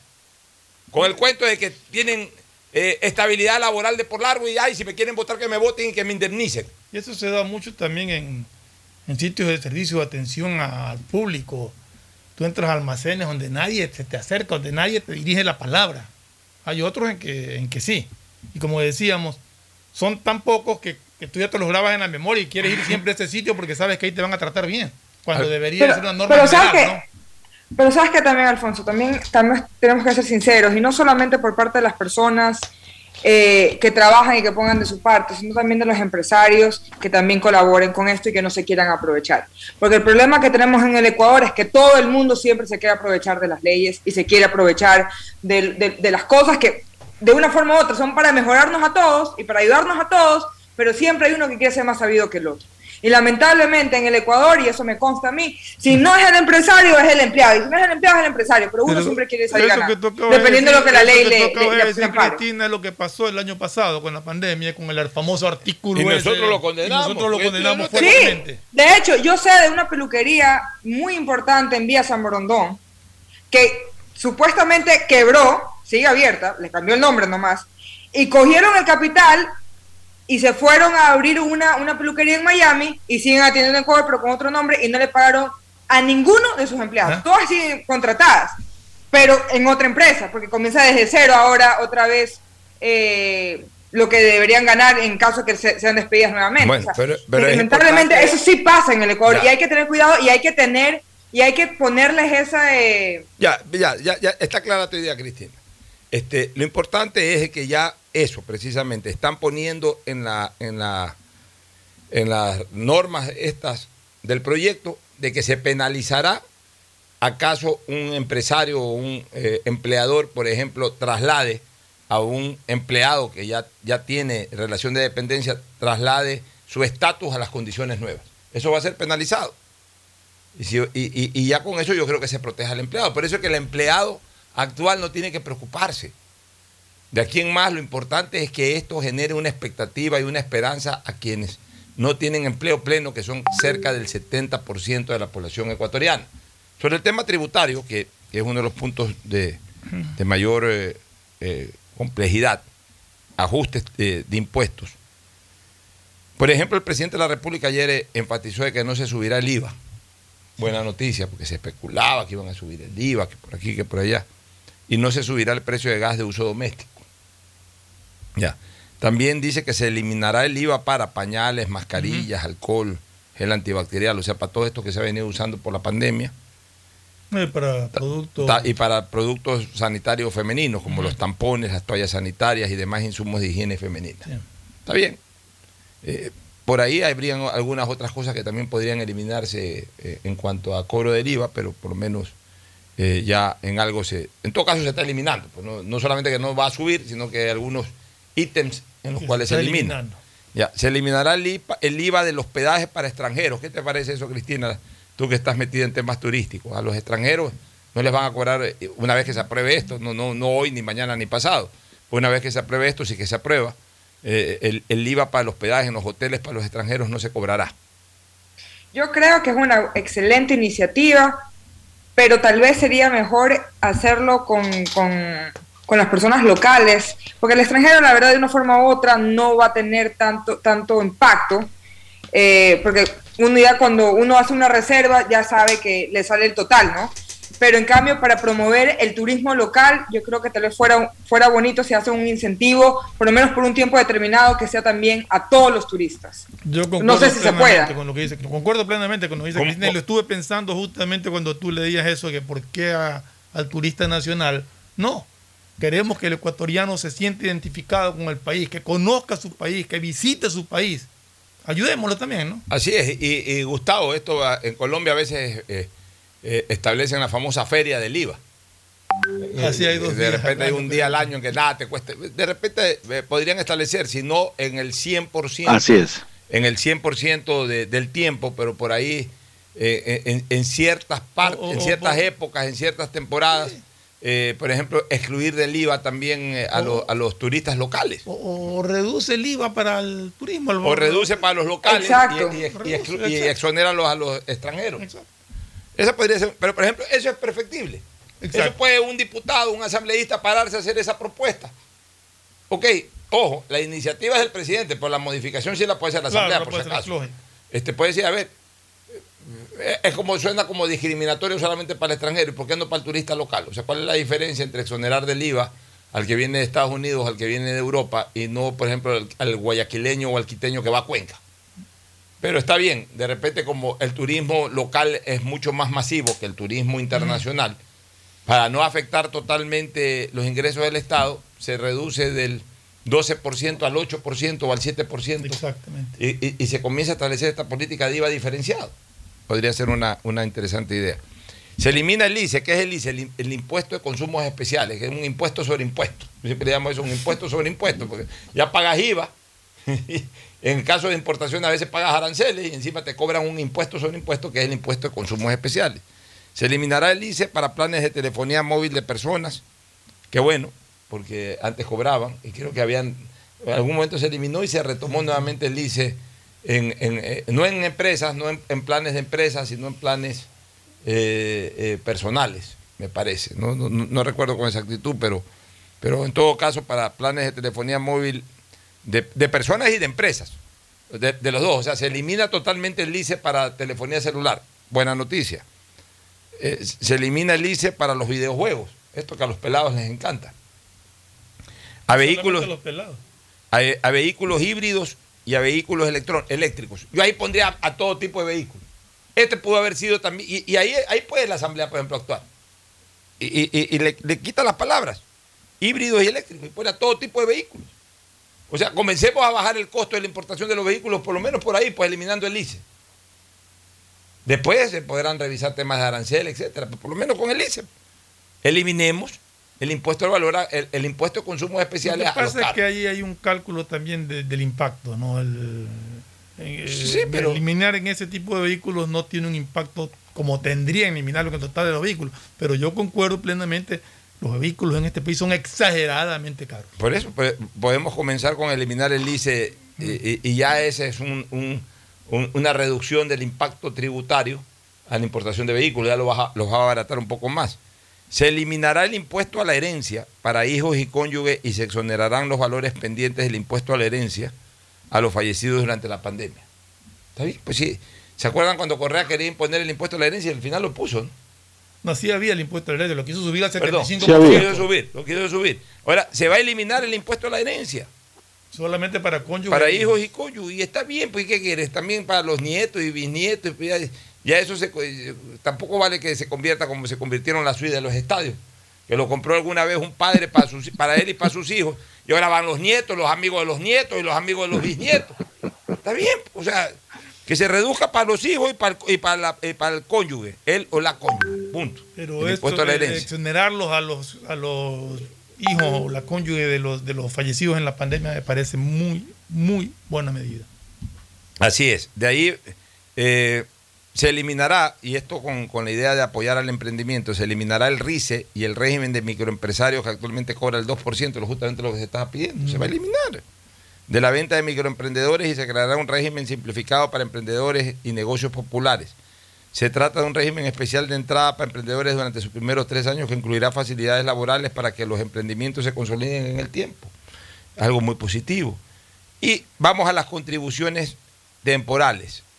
Las contribuciones temporales. En las contribuciones temporales, uno, menciona que el segundo objetivo será el de estabilizar la economía del país para bien de todos. Por lo que propone que quienes más han ganado durante la pandemia puedan contribuir más para salir de la pandemia. Además se propone un A ajuste ver, en las... pero a ver, pero ¿quiénes son los que más han ganado durante la pandemia? ¿A qué se refiere con eso? Sí, pues, ¿Quiénes han ganado más? Eh, O sea, los que seguramente... Farmacéuticas, tal vez. No sé, no dice, que- no los que menciona hacen a qué se gel. refiere. Eh, eh, Pero, a ver, es que Yo me imagino que los que más han ganado con la pandemia, eh, eh, eh, eh, esa, esa relación, tú la vas a manejar con, con- con la declaración del impuesto a la renta. O sea, el que más ha ganado con la pandemia, en teoría debería ser el que ha ganado más en el 2020-2021 que el que ganó en el 2018-2019. En comparación a años anteriores. Ya, pero cuidado, se malinterpreta. Y se dice que el que más ha ganado en la pandemia es el que más ha ganado en relación a otro que, que- que se ha estancado o perdido. Entonces, digo, tiene que. yo en lo personal te digo una cosa, ¿para qué cargar impuestos a nadie? O sea, el que, el que ha ganado ha ganado, el que ha perdido ha perdido, punto. O sea, Además, el que El más que ha ha ganado está pagando más impuestos, ¿no? el, que está- el que ha ganado más, o sea, también hay que quitarle un poquito ya este, este tinte muy, muy, que a ratos parece electorero. O sea, así como estamos defendiendo unas cosas, también tenemos que decirnos. Yo, yo digo mi criterio, yo aquí no tengo compromiso con nadie. O sea, el que ha ganado más en la pandemia es porque también se la ha jugado en la pandemia. No, más que nada yo quisiera que, que se aclare un poco qué, a, qué se refiere cuál es el concepto de quién es el que más ha ganado en la pandemia. ¿A qué se refiere con...? Hay gente que, que se la ha jugado y que no frenó ni, ni, ni, ni, ni cerró su negocio, sino que le metió a, a, a, cuenta cualquier riesgo, le metió todo y como le metió todo pudo no solamente estabilizarse, sino crecer. En, eh, contraste con otros, a lo mejor de la misma línea industrial o de la misma línea de negocio, que se asustaron con la pandemia y se contrajeron. Entonces, ¿por qué? Y otros que posiblemente recibieron un golpazo al comienzo y aguantaron una pérdida y después se recuperaron. O sea, hay muchos, muchos aspectos que se pueden analizar. Por eso tendría que ser... eh, Aquí viene lo que tú ayer explicaste, pero que igual yo tampoco estoy de acuerdo. Además se propone un ajuste en las deducciones del impuesto a la renta, lo que resultará en un aporte de quienes ganan por encima de los 24 mil dólares anuales, 3.5 de la población económicamente activa. O sea, ¿por qué tienes que eh, ajustarle las deducciones del impuesto a la renta si se supone que, que el impuesto a la renta es eso? El impuesto a la renta es que sobre tus ganancias y sobre lo que tú consumes, lo que te queda de ganancias, sobre eso tributas. O sea, Es que tú hay, no puedes- hay- hay exenciones. hay- hay- tú tienes rubros hasta que suman hasta 14 mil dólares al año por eh, educación, por eh, salud, por, eh, por ¿cómo es? Eh, ropa, etcétera, etcétera. Hay una serie de, de- hay excepciones de esa naturaleza. Yo creo que ahí es el ajuste para los que ganan más de 2 mil. No es eh, que, que, que se están creando ningún impuesto. Sí, pero es que, a ver, pues tú sabes que perfectamente el, el bolsillo entiende de ingresos y egresos. claro. O te ingresa, si, si, si te aumenta el ingreso, bien, pero también si te aumenta el egreso, eh, es complicado, pues, ¿no? Entonces, eh, en, en este sentido, Pero una pregunta, sí. eh, Fernando, usted que pa- parece que, que está bien, bien informado sobre ese tema. En Ecuador, ¿la deducible es por persona o por familia es 14 mil? Que se puede llegar hasta. No, si trabajan por los dos. O sea, súper bien. Aquí, por ejemplo, en Estados Unidos, que mucha gente se ama los Estados Unidos, aquí solamente te dan hasta 7 mil dólares por persona. Yo te digo, aquí, aquí es más alto. Sí, pero a ver, pues también, a ver, analicemos algunas cosas, pues, Cristina. Aquí ganas más. Ya, no solamente que ganas más, sino que a través del pago de impuestos allá te dan más servicios. O sea, aquí hay gente que tiene que pagar educación privada porque la educación fiscal es pésima. Claro. Aquí hay gente que tiene que pagar eh, servicio de salud porque el, el servicio de salud fiscal es pésimo o es malo. Aquí, aquí, aquí el servicio de salud, ni me hagas hablar. Porque aquí el servicio de salud es lo Pero- peor pero- que hay en todo el A continente. ver, pero ¿en cuánto afecta más o menos? Porque, porque es un eso según dijo el presidente de la República, es progresivo. Es decir, mientras más ganas, más te cuesta. Estaba yo revisando y preguntándole, como te, que te contaba ayer eh, sobre estos temas. Y por ejemplo, el que gana 24 mil dólares, que es el mínimo, lo que pagaría más o menos sería entre 200 y 300 dólares más al año. Al, hacer- quitarse las, exenciones. Claro, que gana 120 mil dólares al año va a pagar 2 mil dólares más al año. Pero ahí, ahí es a lo que se refería, me imagino, el presidente de la República, de que hay que hacer un sacrificio. Y yo creo que el Ecuador está en un plano de que tiene que haber sacrificio. Quizás eh, hay cosas como las que menciona Gustavo, de ese impuesto al patrimonio, en el caso, por ejemplo, los, de, los ganaderos o de los empresarios agrícolas, que, que tienen patrimonios altos, pero que no están siendo rentables. Es- eso es un análisis que tiene que hacerse y que tiene que manejarse. Aquí se está hablando en este caso solamente de los que tienen un ingreso fijo, que aparentemente, según dice el presidente, ese porcentaje que, al que se está tocando es más o menos el 3% de la población. De arrimar el hombro, de arrimar el hombro y de, de sacrificarnos un poco. Si llegado el momento nadie quiere arrimar el hombro y todos quieren exigir, nunca vamos a salir adelante. Sí, eso es verdad. Ahora, aquí hay un tema, Gustavo. Dice, asimismo se trata de pedir una contribución especial temporal a menos de 20 mil ciudadanos pertenecientes a los estratos más eh, holgados económicamente. Esta contribución temporal se aplicará durante dos años a personas con patrimonios mayores a los 500 mil, con patrimonios mayores a los 500 mil. La palabra habla de patrimonio. Y por una sola vez a aquellas empresas con un patrimonio mayor al millón de dólares y que durante el 2020 generaron utilidades y mayores ventas que en el 2019. Ah, ya está. Ya, una- ahí pone la condición, es decir, Gustavo, eh, en esta última parte, en lo relacionado a las empresas que generaron utilidades y mayores ventas que en el 2019, quiere decir que sí tienen liquidez. Pero, No, no, no. Y eso tiene que ver con, con lo que hablábamos hace un momento. En el 2020 generaron más utilidades en el que en el 2019, 2019. Es decir, durante la pandemia ganaron más. Ya, Era lo que preguntábamos en Ya, para las empresas, pero, pero estamos hablando también de a personas. Me imagino a personas naturales. Las empresas también son personas, Mm, pues, claro. son, son personas jurídicas, con patrimonios mayores a los 500 mil dólares. Y ahí hay un punto y coma. Cuando hay ese punto y coma, me da la impresión de que la condición final, que durante el 2020 ganaron utilidades y mayores ventas que en el 2019, solamente incluiría a las empresas y no a las personas. Entonces las personas sí se las, se las observa por su patrimonio. Y ahí sí cabe perfectamente la reflexión que hizo eh, Paul Olsen y que eh, eh, Gustavo la recogió, de que una cosa es patrimonio y otra cosa es utilidad o liquidez. Gustavo. Bueno, sí.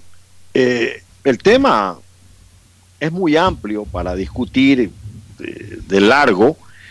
Y, a mí, Alfonso, por ejemplo, se nos ha escapado en el, en el análisis el tema que tiene que ver con el medio ambiente.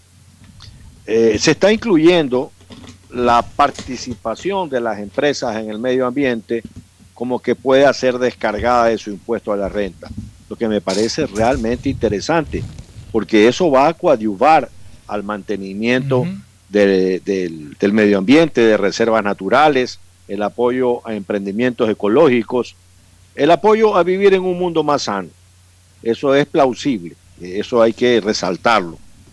Eh, regresando al tema del patrimonio, yo personalmente creo que todo impuesto a, a los patrimonios son conceptos vetustos, son conceptos que no vienen a ningún caso. Me gustaría dejar eh, eh, en eh, la mesa de la conversación algo que dijo Jaime Nebot hoy día y que ha venido repitiendo sobre el ministro de Finanzas. Él dijo que el ministro de Finanzas había sido representante del Fondo Monetario Internacional residente en Bolivia y que había estado allí cuando el presidente Sánchez de Lozada era presidente de la República. 2003. Y que en ese tiempo el fondo recomendó una serie de situaciones que la trató de implementar Sánchez de Lozada y todos sabemos cómo terminó. Eso dijo Nebot. Y, y entonces he visto a lo largo de toda esta discusión que el señor Cueva dijo hace tiempo que iban a cobrar impuestos al patrimonio o algo parecido a todos aquellos que ganen de 500 dólares en adelante. ¿Ustedes se acuerdan? Eso lo dijo. Dijo que iba a poner entonces- impuestos a- a- a- o sea, dio a entender que todo el que ganaba de 500 dólares en adelante era una persona pudiente o algo así. No me acuerdo el término que usó. Sí, señor. Sí, señor. Una cosa así lo expresó y luego lo dejaron de lado y fueron avanzando eh, eh, en, subir la tasa, en subir la tasa. No, yo, yo creo que el señor Cueva, eh, que es el ministro, pues tiene que revisar bien las situaciones. Este, este es un país muy cambiante. Este es un país que yo estoy de acuerdo, no hay redención sin sacrificio. No vamos a salir adelante porque no hay una vara mágica ni el presidente Lazo prometió milagros. No podemos esperar milagros. Ahora, hay una cosa. De aquí no, No, termina, termina, termina. de aquí no vamos a salir. O sea, eh, mira, es en vano que toquemos la puerta, nadie te va a abrir. Estamos adentro, Alfonso. Es que hay una cosa que. Estamos en, estamos en la paila. Hay una cosa, Gustavo, ya para ir terminando, para irnos al segmento deportivo. Este, hay una cosa que en donde sí va a tener muchos tropiezos en esta ley el presidente de la República, que es el tema tributario. No solamente por los impuestos no, o, o por las fórmulas estas tributarias de, de- de incre- eh, de incrementar los ingresos a través de disminuir eh, los eh, las eh, no son exenciones sino como Deducciones. las deducciones sino el hecho de que en el proyecto de ley finalmente no se toca nada de lo que ofreció en campaña es decir reducción de otros impuestos aparte del impuesto a la herencia que bueno igual está mencionando por lo menos un par de impuestos eso del RICE pero hubiese sido la también- oportunidad, por ejemplo, para hablar algo también, de lo, lo- lo del IVA de, de- eh, exclusiva para los extranjeros, para al final de cuentas el proyecto de ley es para los nacionales, ¿no? lo que interesa es decimos, a los nacionales. Yo sí creo que el presidente de la República pudo haber aprovechado este proyecto de ley para meter dos o tres de esos impuestos fastidiosos, tirarlos abajo o por lo menos reducirlos. Uno de ellos es el Pero, impuesto pero de salida si de mal no recuerdo en su intervención sí dijo que iba a eliminar algunos impuestos que estaban de más Bueno, y que, pero que- no- que pero- eran una- un fastidio. Ya, está bien, pero, pero siempre se toman anclas, ¿no? Un Sí, par de exacto. esos molestosos debió haberlos, debió haberlos metido. Claro. Y el otro tema, el otro tema, bueno, es que ese tema sí realmente no tiene que manejarse bajo un concepto de reforma legal, porque los sueldos no se establecen por ley. Pero que es un tema que en algún momento el gobierno va a tener que ventilar casi a la par con esto, es cómo va a ser para el incremento paulatino que llegue a los 500 dólares. Al presidente de la República le preguntaron eso en una entrevista hace un mes o algo así. Y contestó que los incrementos de sueldo se dan en diciembre, o sea, se ajustan para el próximo año y que en este diciembre va a haber, va a haber Sí, un ajuste. pero- pero- Claro, y que él en cuatro, y se ratificó, que él al término de su mandato el salario Va a ser de mínimo 500 ser de dólares. 500 Ya. dólares. Pero, pero más aún, si esto se va a consulta popular, esa va a ser, por ejemplo, un arma importante para fortalecerse, pero si no la maneja bien también lo podría debilitar. Sí, porque sí, la no, oposición se la va a es, sacar. así es. Entonces es, es importante tener estos conceptos muy claros. Nos vamos a una pausa. Feliz viaje, Cristina, mañana en Quito. Eh, un abrazo a Gustavo. Nos vemos contigo el día lunes. Retornamos a la- luego de la pausa con el segmento deportivo. Auspician este programa. Aceites y lubricantes Gulf, el aceite de mayor tecnología en el mercado. Acaricia el motor de tu vehículo para que funcione como un verdadero Fórmula 1 con aceites y lubricantes Gulf. ¿Quieres estudiar, tener flexibilidad horaria y escoger tu futuro? En la Universidad Católica Santiago de Guayaquil trabajamos para el progreso en educación, ofreciendo cada día la mejor calidad y para ello estamos a un clic de distancia. Escoge la carrera de tu vocación. Puede ser marketing, administración de empresas, emprendimiento e innovación social, turismo, contabilidad y auditoría, trabajo social y también derecho. Consulta en nuestra página web mayor información y esquemas de admisión. Universidad Católica Santiago de Guayaquil, formando siempre líderes. Solo en Claro se duplican tus gigas en la noche por 7 días. Recibes 4 gigas con el nuevo paquete prepago de 4 dólares. No lo pienses más. 7 días, 4 gigas por 4 dólares. Actívalo en mi Claro APP o en un punto claro. La Municipalidad de Guayaquil y EMAPAC trabajan juntos por una nueva ciudad. Recuerda nuestros canales de atención, hasta donde puedes acudir para solicitar la atención de novedades en los servicios de agua, saneamiento y facturación.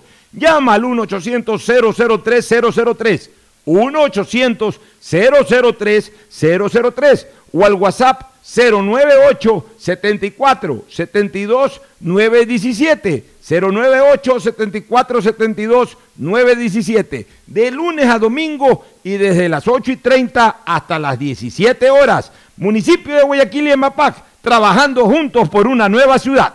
Para ser el banco en el que estás primero tú, debíamos empezar por nosotros, nuestro equipo. Gracias a ellos, hoy somos el mejor lugar para trabajar en Ecuador y el tercer mejor lugar para trabajar en Latinoamérica. Banco Guayaquil, primero tú. Estamos en la hora del pocho. En la hora del pocho presentamos Deportes, Deportes. Muy bien, entramos de lleno al segmento deportivo con Fernando Edmundo Flores Marín Ferfloma. Hoy no nos acompaña Agustín Filomentor Guevara Murillo. Este, Fernando, comencemos con, con Grupo B, que de todas maneras siempre es importante, sobre todo cuando hay novedades. Bueno. Cumbayá es el nuevo integrante para la temporada 2022 de la del Grupo. A. Sí, quedó campeón, se consagró campeón ayer ganándole al Independiente, que me parece que fue. Le ganó, oye, tiene algunos jugadores interesantones por ahí que han hecho, no sé si historia, pero por lo menos han, han sido protagonistas del fútbol ecuatoriano. Por ejemplo, está Fernando Hidalgo, que llegó a ser hasta capitán de Barcelona, un gran tipo. Fernando Hidalgo, yo, lo- yo tuve la, la oportunidad de tenerlo eh, hasta el, año, dos- el año 2009, que yo me incorporé a Barcelona, y el 2010 lo traté mucho, un, un gran tipo, Fernando Hidalgo. Eh, vi otros jugadores más por ahí, este, la hormiga Paredes, que estuvo Ah, en el, Hormiga el año pasado, estaba en selección nacional, está la hormiga Paredes. Eh, y habían dos o tres más que está Luis Miguel Escalada, Ah, no sabía que estaba escalada. está Luis Miguel Escalada.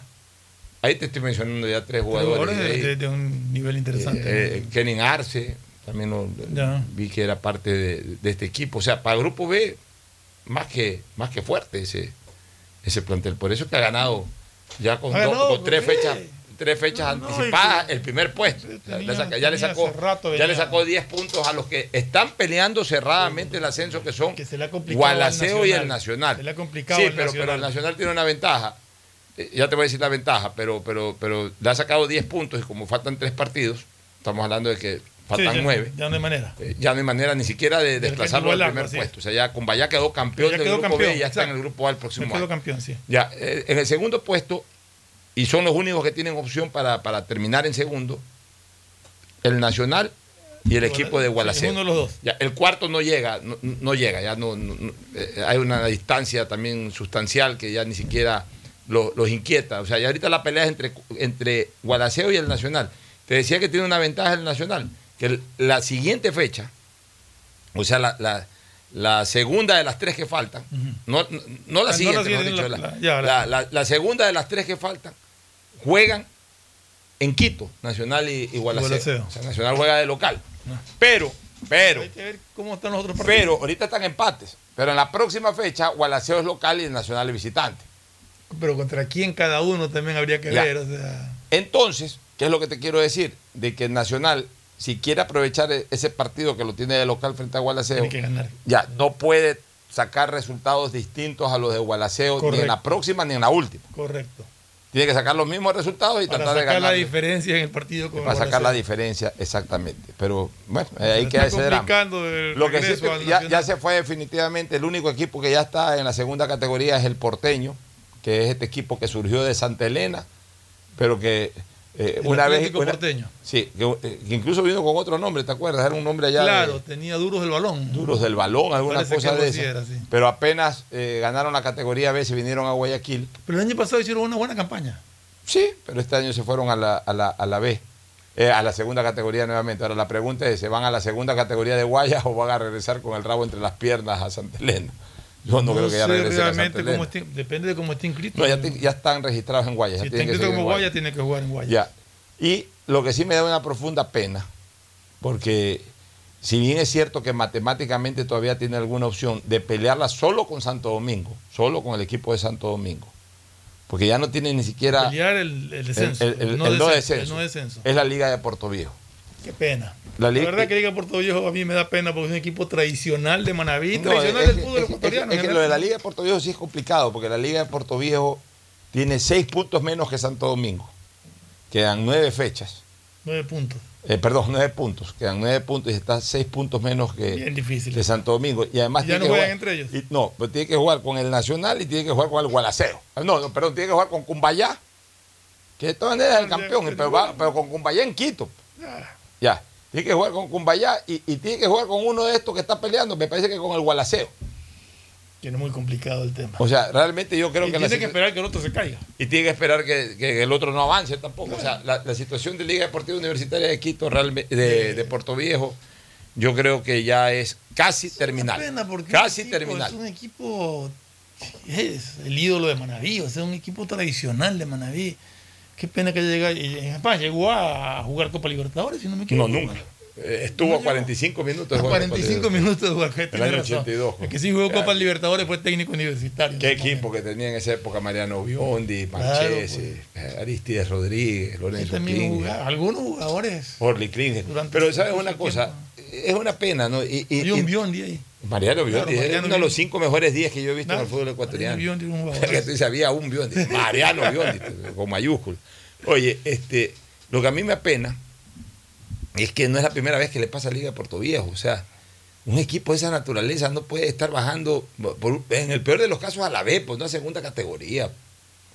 No a segunda categoría, o sea, eh, una, de- una verdadera pena, ¿no? Una verdadera pena.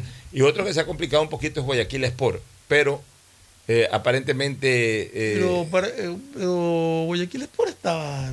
la media- pero media ha venido tabla. bajando, ha venido bajando, ha venido bajando y está relativamente cerca de Liga de Puerto Viejo. O sea, es, es de los equipos a los que Liga de Puerto Viejo, a, Sa- a- a Guayaquil Sport y a Santo Domingo, Liga de Puerto Viejo matemáticamente le podría dar alcance, pero en lo futbolístico es muy difícil que eso ocurra.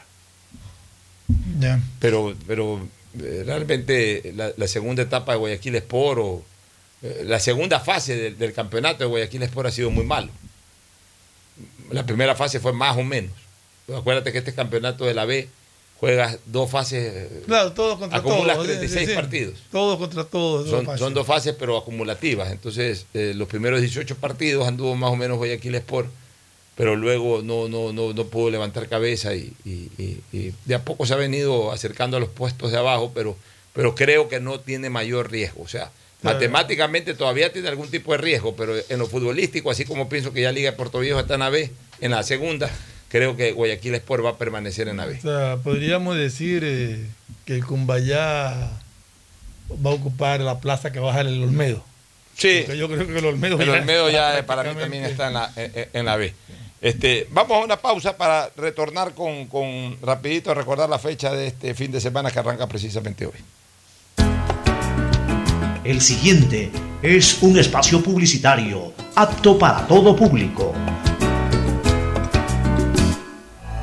Mashi, Ñukanchik Wiwa Yurakunamanta Kilkapi Kilkashka Registro Forestal Ministerio de Agricultura y Ganadería Wasipi Yanapaikunara Hapinkapak Yachankichu Ñukaña Kilkachikanimi Kai Yanapaikuna Alimi Kashka Mashi Luis, kayanapaykuna ima yanapaykunarakun. Ñuka mana yacharkanichu, shinakpi rimawapay uktalla gruranka. Registro Forestal Kilkapi Churashka Alpakunara Manapiwa Sikusha Apisha Wahlichinunkachu Shinallara Chay Wiwashka Yurakunara Kilkapi Churashkara Registro Forestal Nishka Wasipi Ashka Yanapaikunara Mikununka Ima Yanapaita Kununka Ama Piwa Salpakunara Kishuytukunkaj Shuwaytukunkaj Shinallara Kampa Alpakunapi Tarpusha Katinkaj Kulkikunara Bankulkunapi Mañachisha Kampa Tarpuykunara Astawan Mirachinkaj Shinallara Ingenieroskuna Kay Tarpushka Alpakunapi Rikusha Yanapasha Katinunkaminin Ali mirikurincha yanapaykuna, ima shinalpakunara kuiranamanta, kulkikunara mañachinamanta, ari ari munanimi. Ñuka rimani uktalla wiwa yurakunara kilkapi kilkasha kachapay. Washa yanapaykunara Ministerio de Agricultura y Ganadería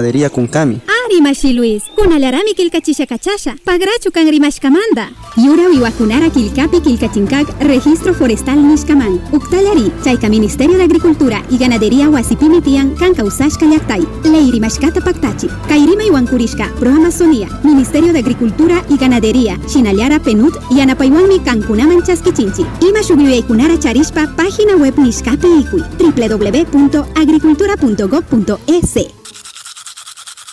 Oye, papi, ¿cómo era esta casa cuando eras niño? Uf, era muy diferente. Por ejemplo, este baño no existía. Antes teníamos letrinas y no pasaba agua por una tubería como esta.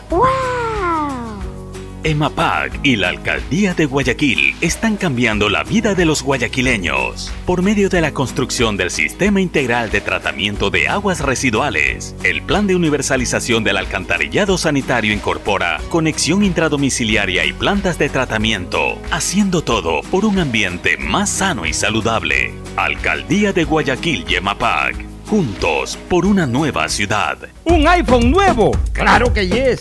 ¿Más gigas en tu plan? Claro que yes.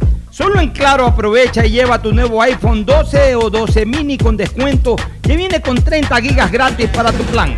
Cómpralos en los centros de atención a clientes o en claro.com.es.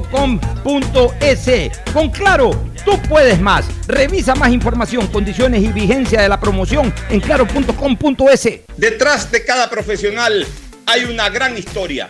Aprende, experimenta y crea la tuya. Estudia a distancia en la Universidad Católica Santiago de Guayaquil.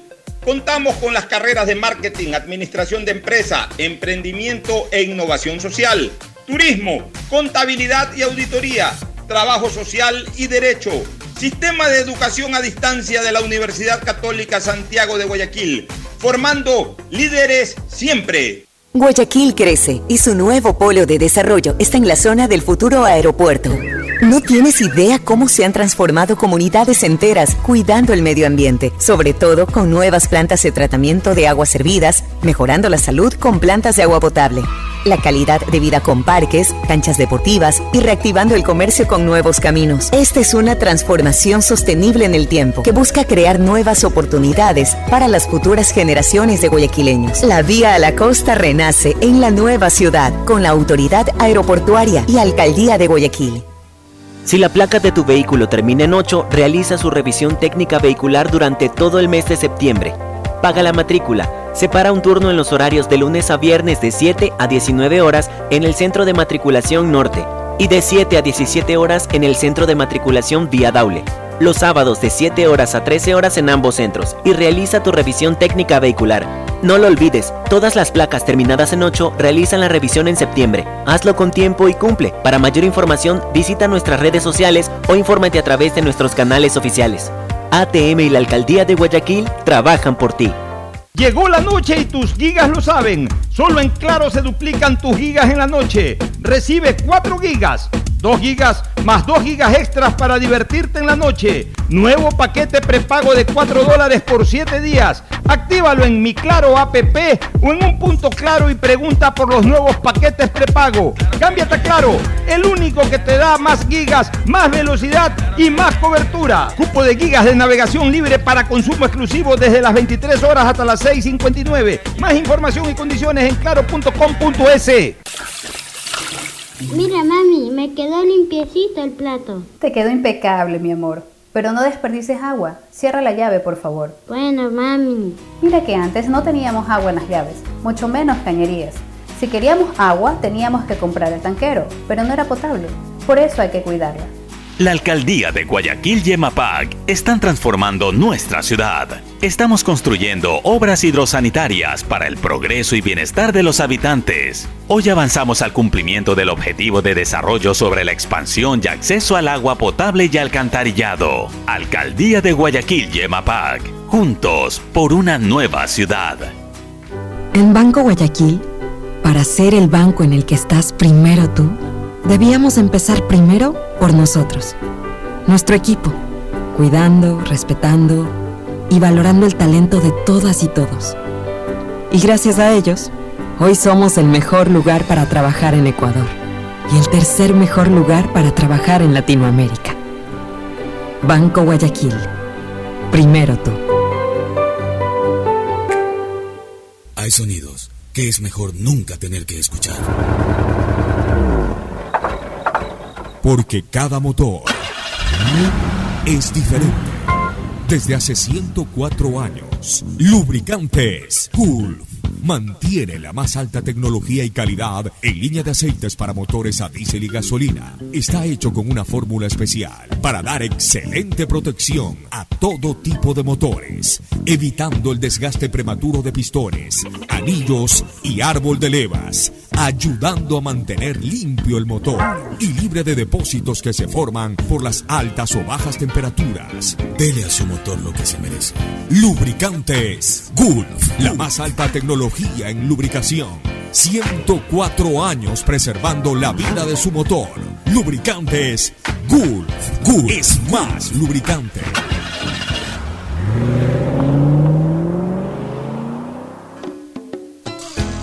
Fin espacio publicitario. Usted está escuchando un programa de opinión, categoría O, apto para todo público. No, rapidito la fecha que arranca hoy en la primera A. Independiente enfrenta a técnico universitario, partido vital. Todo lo que de aquí en adelante juega Independiente es vital para Independiente y para sus inmediatos perseguidores, ¿no? Juega de Emelec, local, Liga. ventaja, ¿no? Ya, este, mañana las, juega de local con técnico universitario, un aparentemente rival eh, fácil de superar, porque en el fútbol nunca hay nada fácil. Mañana a las 3 de la tarde, Muchurruna Orense, equipos que están en media tabla, partidos sin mayor eh, interés de- en cuanto a su desenlace final. Guayaquil sí Orense tiene, tiene- Orense está con la necesidad de un Bueno, buen resultado. para evitar descenso. Para evitar descensos. el, el- el- el, eh, choque entre guayaquileños, Guayaquil City 9 de octubre, teniendo ¿no? como local a Guayaquil City en el Chucho Benítez. Partido interesante porque yo creo que uno de los dos de aquí eh, pelea hasta el final algo. Sí, el que pierde. 5 horas 30. Manta Liga, también mañana a las 8 de la noche, partido importante por- porque puede ser que Liga siga despe- despegando, Sí, despegando. Manta sí despegando. necesita urgencia. Y Manta sí necesita urgencia. Entonces, también una victoria de Manta. Además, Manta yo creo tiene que le- 7 partidos sin hacer goles. 7 u 8 pues partidos. si le llega a ganar. Manta Liga de Quito, creo que lo deja a cabo ahí en este campeonato. Eh, el domingo Deportivo Cuenca Olmedo, partido ahí Dos de la tarde. sin mayor importancia. Macará Delfín, eh, tampoco sin mayor importancia. Sí, y el partido, el partido para mí estelar de este fin de semana es Emelec Universidad Católica, Emelec. 19 neces- horas. Claro, a las 19 horas en el campo, necesitando ganar. Vale la pena señalar que Barcelona Aucas ha sido postergado Sí, está por, diferido ese partido. diferido por, por la participación de Barcelona en Copa Libertadores de América. Auspician este programa. Aceites y lubricantes Gulf, el aceite de mayor tecnología en el mercado. Acaricia el motor de tu vehículo para que funcione como un verdadero Fórmula 1 con aceites y lubricantes Gulf. ¿Quieres estudiar, tener flexibilidad horaria y escoger tu futuro? En la Universidad Católica Santiago de Guayaquil trabajamos para el progreso en educación, ofreciendo cada día la mejor calidad y para ello estamos a un clic de distancia. Escoge la carrera de tu vocación. Puede ser marketing, administración de empresas, emprendimiento e innovación social, turismo, contabilidad y auditoría, trabajo social y también derecho. Consulta en nuestra página web mayor información y esquemas de admisión. Universidad Católica Santiago de Guayaquil, formando siempre líderes. Solo en Claro se duplican tus gigas en la noche por 7 días. Recibes 4 gigas con el nuevo paquete prepago de 4 dólares. No lo pienses más. 7 días, 4 gigas por 4 dólares. Actívalo en mi Claro APP o en un punto claro. La Municipalidad de Guayaquil y EMAPAC trabajan juntos por una nueva ciudad. Un millón quinientos mil habitantes del noroeste de la ciudad se verán beneficiados con el inicio de la construcción de la planta de tratamiento de aguas residuales Los Merinos, con lo cual se continúa trabajando en el mejoramiento de las condiciones ambientales y ecológicas del río Guayas y el estero salado. La Municipalidad de Guayaquil y EMAPAC trabajan juntos por una nueva ciudad. Para ser el banco en el que estás primero tú, debíamos empezar por nosotros, nuestro equipo. Gracias a ellos, hoy somos el mejor lugar para trabajar en Ecuador y el tercer mejor lugar para trabajar en Latinoamérica. Banco Guayaquil, primero tú. Estamos en la hora del pocho. Gracias por su sintonía. Este programa fue auspiciado por Aceites y lubricantes Gulf, el aceite de mayor tecnología en el mercado. Universidad Católica Santiago de Guayaquil y su plan de educación a distancia, formando siempre líderes. Claro y su nueva promoción, duplica tus gigas en la noche por 7 días. Recibe 4 gigas con el nuevo paquete prepago de 4 dólares. No lo pienses más. 7 días, 4 gigas por 4 dólares. Actívalo en mi Claro APP o en Punto Claro. La Municipalidad de Guayaquil y EMAPAC trabajan juntos por una nueva ciudad. 3.205 habitantes de las comunas Río Hondo, Campo Alegre, Estero de Boca, Cauchiche, Bellavista, Subida Alta, Puná Vieja de la isla Puná se verán beneficiados próximamente con la construcción de redes de agua potable, obra que mejorará la calidad de vida con un servicio continuo y de calidad. Banco Guayaquil, hoy el mejor lugar para trabajar en Ecuador y el tercer mejor lugar para trabajar en Latinoamérica. Banco Guayaquil, primero tú. Este fue un espacio contratado. Radio Atalaya